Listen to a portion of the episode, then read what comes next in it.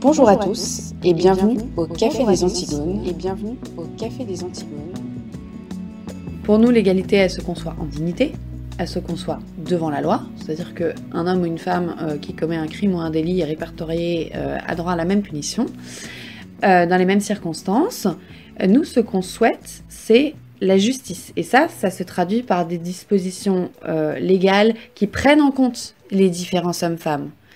C'est ce qu'on va appeler des inégalités protectrices.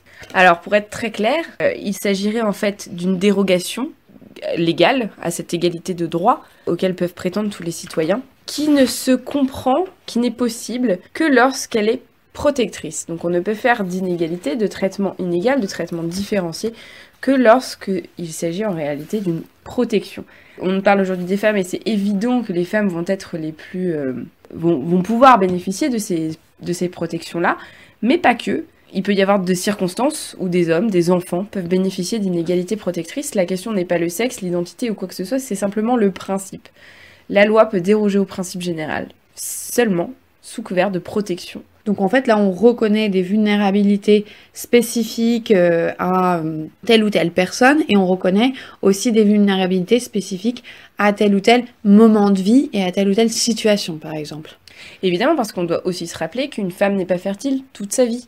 Donc elle va ne plus l'être à 50 ans. Là encore, il s'agit de protéger, d'avoir une inégalité protectrice, par exemple au travail, à l'égard de femmes en situation de fertilité. Et cette inégalité protectrice protège toutes les femmes pour leur donner simplement le choix d'avoir ou non des enfants. Parce qu'aujourd'hui, quand on parlait des fameux projets d'égalité salariale, on voit qu'on a effectivement une discrimination à l'embauche. Et cette discrimination à l'embauche, elle se fait sur toutes les femmes en, âge d'avoir des enfants. Si on prend le problème dans un sens inverse et qu'on met une protection sociale à l'égard de, ces femmes-là, l'entreprise qui embauche, elle se retrouve à avoir par exemple, je sais pas, des aides qui fait que un départ d'un congé maternité n'est plus un poids, elle ne verra donc plus de différence objective entre les compétences masculines et les compétences féminines. Elle choisira le plus compétent des deux candidats. Et donc elle pourra être juste, parce qu'il n'y aura plus justement euh, ce poids-là. Et ce qui va permettre ça, c'est justement une inégalité protectrice qui va permettre de protéger les femmes en âge de procréer. Il y a une situation assez évidente dans laquelle euh, les femmes notamment ont besoin de bénéficier d'inégalités protectrices, c'est celle des violences physiques. La, question des violences physiques faites aux femmes hein, dans des places féministe dépasse la question du sexisme ou la question euh, des, stéréotypes de genre ou euh, des constructions sociales. A un moment, un homme et une femme ne sont pas faits pareil et euh, la force physique des hommes notamment donne un ascendant dans un cas de confrontation physique qui place les femmes dans une situation de vulnérabilité objective. On va quand même rappeler l'évidence, hein, les femmes ne sont pas les seules victimes de violences. Même si les statistiques leur donnent la première place, ça n'empêche pas que des hommes aussi puissent être victimes de harcèlement, de vol, d'agression, parfois même de viol. La distinction, elle tient à la nature des violences faites aux femmes, qui leur sont pour beaucoup quand même spécifiques, autant qualitativement quantitativement. Donc oui, il existe quand même des violences spécifiques faites aux femmes, et oui, il convient d'y trouver des solutions spécifiques. Sur les questions euh, de violence, où là on parlait effectivement de violences spécifiques, évidemment on peut pas mettre euh, de protection particulière sur les femmes, comme l'ont tenté de faire euh, désespérément les féministes. Je pense que le meilleur moyen d'apporter une vraie protection, c'est d'avoir une justice ferme. Et là, pour le coup, euh, des coupables en prison. Enfin, permettre une sécurité dans la rue. Donc, par exemple, arrêter l'immigration massive qui fait de la précarité de masse dans certains quartiers. Ça me paraît être bien plus intéressant que d'essayer de rééduquer des gens à une drague qui serait, selon certains critères moraux, plus ou moins acceptable. La question, elle n'est pas là. On aura une vraie protection lorsque les violences physiques sont combattu et qu'on a vraiment une justice fonctionnelle. Donc là, il ne s'agit pas vraiment d'inégalité protectrice à part entière, mais vraiment d'un souci de justice et d'une sévérité du juge à l'égard de l'acte qui a été porté à l'intention du plus faible. Parce que crever un œil d'un gars dans une bagarre, bon bah c'est voilà, c'est une chose qui arrive. C'était une bagarre. Foutre un pain à une petite gosse euh, dans l'intention de la violer, c'est autre chose. Et euh, des coups dans le ventre d'une femme enceinte, c'en est encore une autre. Ouais, c'est amusant de remarquer qu'on a beaucoup fait référence à la loi égalité euh, femmes-hommes, et en même temps que cette loi-là censée protéger les femmes, le calendrier euh, gouvernemental avait prévu la loi Taubira, qui allégeait les peines de prison. Donc là, il y a peut-être un petit problème de cohérence, On parle d'inégalité protectrice. Il y a d'autres notions juridiques qui peuvent être intéressantes dans la question des violences faites aux femmes et qui sont, à mon avis, une réponse un peu plus adéquate que celle des féministes dans les cas de, spécifiques de violences euh, physiques faites aux femmes.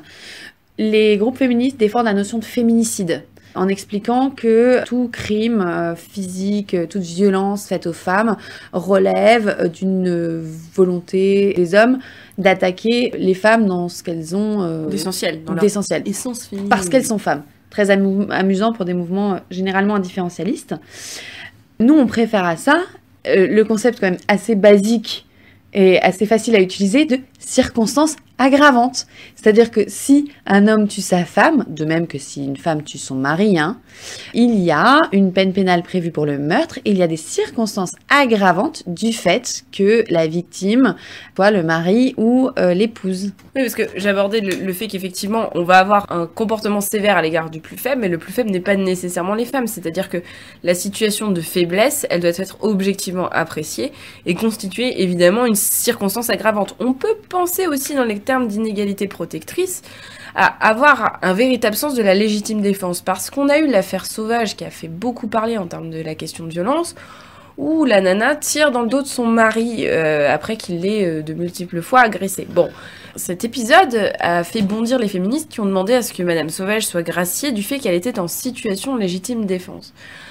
Alors là, il y avait un problème juridique de grand ordre, c'était que la légitime défense avait un cadre très spécifique qui ne pouvait en l'état être appliqué.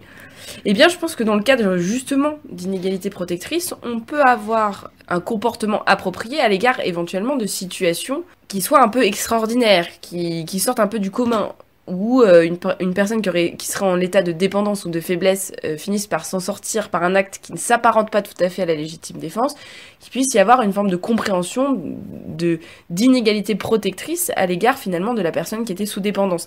C'est des choses comme ça qui sont possibles euh, à partir du moment où c'est cadré légalement et de manière juste. là aujourd'hui, dans les cas de Madame Sauvage par exemple, il n'y avait aucun outil juridique en la matière. Le, cas était particulièrement difficile puisqu'il était passé devant deux jurés populaires qui avaient plutôt euh, jugé en défaveur de Madame Sauvage d'ailleurs. Oui, parce que bon, elle avait tiré quand même dans le dos. Donc c'est compliqué pour la légitime défense. Quoi. Ouais. Un autre contexte de, violence faite aux femmes qui est là extrêmement spécifique, c'est la question des violences médicales. Ça, ça a aussi euh, fait la une de l'actualité récemment avec des tumblers comme euh, Je n'ai pas consenti, dans lesquels on voit qu'il y a quand même une surreprésentation des femmes dans les victimes de violences médicales et qu'il s'agit principalement de violences gynécologiques et obstétricales. Bon, a priori, les hommes n'ont pas affaire à un gynécologue ou un obstétricien parce qu'en fait, ils n'ont pas d'utérus. Oui, c'est une spécificité qu'il est bon de rappeler en ces époques troubles. Il y a un récent rapport gouvernemental qui impute les violences gynécologiques et obstétricales euh, au sexisme du corps médical.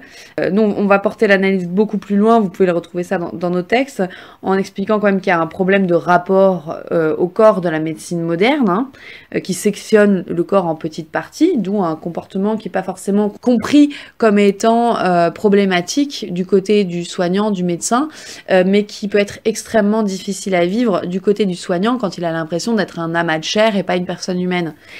Là où il y a une surreprésentation des femmes et des violences gynécologiques et obstétricales, c'est que on omet dans l'analyse la spécificité de ces soins-là qui touchent quand même à l'intime pour les femmes, d'autant plus que le sexe féminin n'est pas le sexe masculin et que pour la plupart des examens et des soins euh, gynécologiques et obstétricaux, il y a quand même besoin d'une forme de pénétration. On peut parler aussi euh, de toutes les questions liées euh, au diagnostic de pathologie chez les femmes, je pense à l'endométriose, euh, qui cause des règles très douloureuses ou ce genre de choses, où là on a un corps médical qui n'est pas forcément encore à l'écoute de douleur ou qui ne prend pas le ressenti d'une patiente, sa sensation de douleur, comme étant un symptôme réel.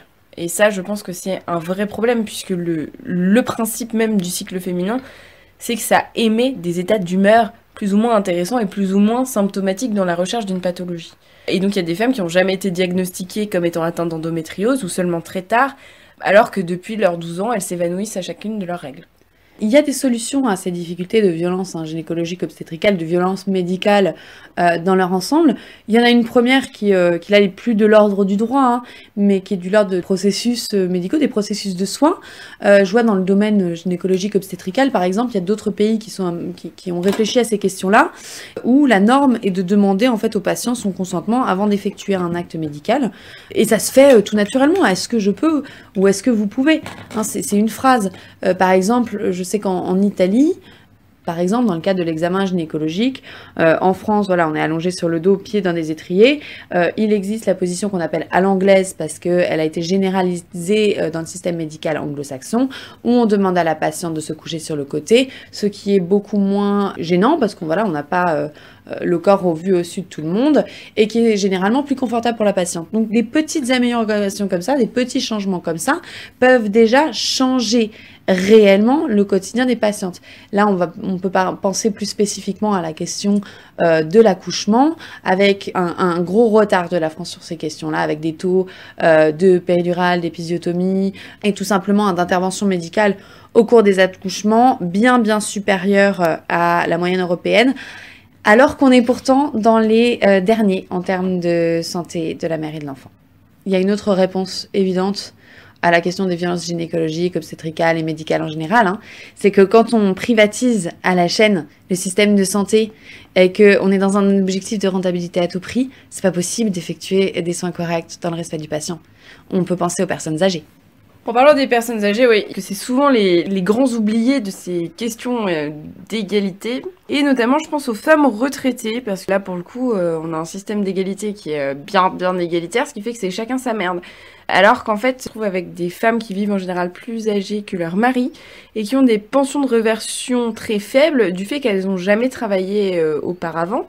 Ou euh, alors euh, pas avec des carrières en pointillé aussi. Hein. Avec des carrières en pointillé ou des carrières dans le libéral ou euh, simplement qu'elles ont toujours aidé leur, leur conjoint dans les travaux quand il s'agissait par exemple de d'agriculteurs ou même de commerçants. Avec un statut, avec aucun statut officiel. Avec aucun statut. Et il se trouve que monsieur est parti avant. Ce qui est courant au vu de l'espérance de vie féminine. D'ailleurs, dans ce qui a fuité des potentielles réformes des retraites, il était éventuellement question d'une réforme des pensions de remerciement. Ça, c'est quelque chose qu'on attend euh, avec impatience parce que euh, c'est absolument primordial aujourd'hui qu'on ait un vrai travail de fond sur les pensions de reversion pour qu'on puisse avoir des conditions de vie amélioratives des femmes dans ces situations-là. Et là, il est nécessaire d'avoir des inégalités protectrices, c'est-à-dire que non, un homme veuf ne nécessite pas la même protection qu'une femme veuve parce que euh, tout simplement, les femmes ont de manière naturelle et objective des carrières en pointillé du fait des accouchements déjà, et souvent des congés parentaux pris. Euh, les propositions vont plutôt dans le sens inverse à l'heure actuelle, c'est plutôt de supprimer les pensions de reversion,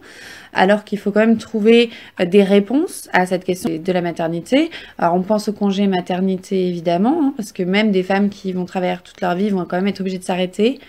Euh, sans doute un peu plus que les 5 jours de Najat Vallaud-Belkacem, euh, pour accoucher. Mais par ailleurs, il y a énormément de femmes qui choisissent d'élever leur enfant pour quelques années, parfois pour toute leur vie. Et d'ailleurs, ces choix-là sont pas toujours des choix libres. Ils sont parfois le fruit de contraintes économiques, quand on n'a pas de place en crèche ou quand on se rend compte que l'intégralité de son salaire passe dans une nounou, on se dit qu'on serait peut-être mieux à s'occuper de ses enfants soi-même. Et il n'y a rien qui est prévu pour ces femmes-là. Au-delà du congé parental, il n'y a absolument rien. La question du salaire maternel, on en a déjà parlé dans d'autres émissions, est inopérante, dans la mesure où voilà, c'est un type de travail qui ne peut pas être euh, rémunéré, c'est un gros danger de, dépendance, en fait, de, relations malsaines hein, entre l'État et les familles. Par contre, c'est tout à fait possible de prendre en compte euh, le temps passé à s'occuper de ses enfants, hommes ou femmes d'ailleurs, dans le calcul de la retraite. Ça, c'est quelque chose qui justement peut être tout à fait protecteur et objectivement envisageable sans créer d'injustice, mais au contraire être facteur de justice envers celles et ceux qui se sont euh, qui ont sacrifié leur carrière euh, pour la génération future. Il y a aussi euh, une autre inégalité qui me tient à cœur et dont on n'a pas parlé, c'est les foyers monoparentaux qui sont souvent tenus par des femmes. 85% des foyers monoparentaux sont des femmes. Enfin, sont tenus par des femmes. Bon, il y a quand même 15% d'hommes. Donc là, on se retrouve souvent donc avec euh, des femmes qui euh, se doivent d'assumer euh, seules leurs enfants et qui du coup vont devoir avoir le salaire qui va avec pour leur trouver un toit et la nourriture. Or, on sait aujourd'hui qu'un seul salaire n'est pas suffisant pour vivre, que les pensions alimentaires sont rarement versées. Et là, il n'y a pas de, il n'y a pas vraiment de protection. Il n'y a absolument rien qui est prévu on, l'avait dit dans notre émission sur euh, les femmes gilets jaunes, on est dans un modèle de société assez rigolo dans la mesure où le modèle économique est basé sur euh, des couples à deux salaires. Sauf que la réalité, c'est que euh, entre le nombre de foyers monoparentaux, le nombre de femmes qui restent au foyer pour s'occuper de leurs enfants, même temporairement, la plupart des foyers français, en réalité, ne vivent qu'à un seul salaire. Il faut aussi prendre en compte le taux de chômage là-dedans. Donc c'est une utopie totale de penser que la plupart des foyers français fonctionnent sur deux, deux salaires. C'est pas le cas. Non, mais par contre, c'est ce qui serait nécessaire pour vivre bien. Et c'est là qu'il y a un énorme problème. C'est là où il ne faut pas non plus s'étonner de l'ampleur qu'avait pris le mouvement des Gilets jaunes, hein, puisqu'il était question là justement de pouvoir d'achat. Donc on va clôturer cette émission euh, ici. Je pense que ces dispositions qu'on vous a proposées euh, sont plus en mesure de répondre aux problématiques réelles des femmes que les propositions basées sur une conception totalement fallacieuse de l'égalité, dans la mesure où euh, d'un côté on a une vision qui est quand même très idéologue des choses, voire parfois basée sur un déni de réalité totale, et de l'autre nous ce qu'on essaie de vous proposer, voilà, c'est des mesures concrètes qui euh, prennent en compte les différences hommes-femmes et qui essayent aussi de respecter la liberté des choix individuels de chacun. Il s'agit aussi surtout d'une méthode d'analyse objective, c'est-à-dire justement de ne pas fluctuer avec l'idéologie du moment, la technique du moment, ou encore euh, les pressions économiques du moment ou des lobbies. À partir du moment où on a des inégalités qui ne peuvent exister que sous couvert de protection, donc c'est-à-dire que la seule dérogation légale possible à la question de l'égalité devant la loi, ce soit ces inégalités protectrices et qu'elles s'étendent au social comme au légal, euh, eh bien c'est une méthode objective qui permet en fait de fonder les différences sur une idée de protection. On le rappelle, les inégalités entre hommes et femmes et euh, entre les uns et les autres euh, ne sont pas seulement des constructions sociales, ne sont pas seulement le fait euh, du patriarcat et des méchants, c'est aussi une réalité de différences naturelles entre les uns et les autres, qui relève parfois de la sexuation, parfois d'autres choses, et c'est aussi la réalité d'un système économique qui nous contraint dans nos choix, qui exerce des violences bien réelles sur les personnes et sur les familles. Donc au lieu de les nier, il est bon de les prendre en considération, non pas pour les, pour les aplanir, parce que les, les inégalités ne sont pas en soi des bonnes ou des mauvaises choses, ce sont des états de fait. Les inégalités sont mauvaises quand il y a injustice. La priorité, c'est avant tout d'avoir la justice, qui est une vertu aristotélicienne de premier ordre. Sur ces bonnes paroles, nous vous laissons ici, chers auditeurs. Merci Anne pour cette émission de ce soir.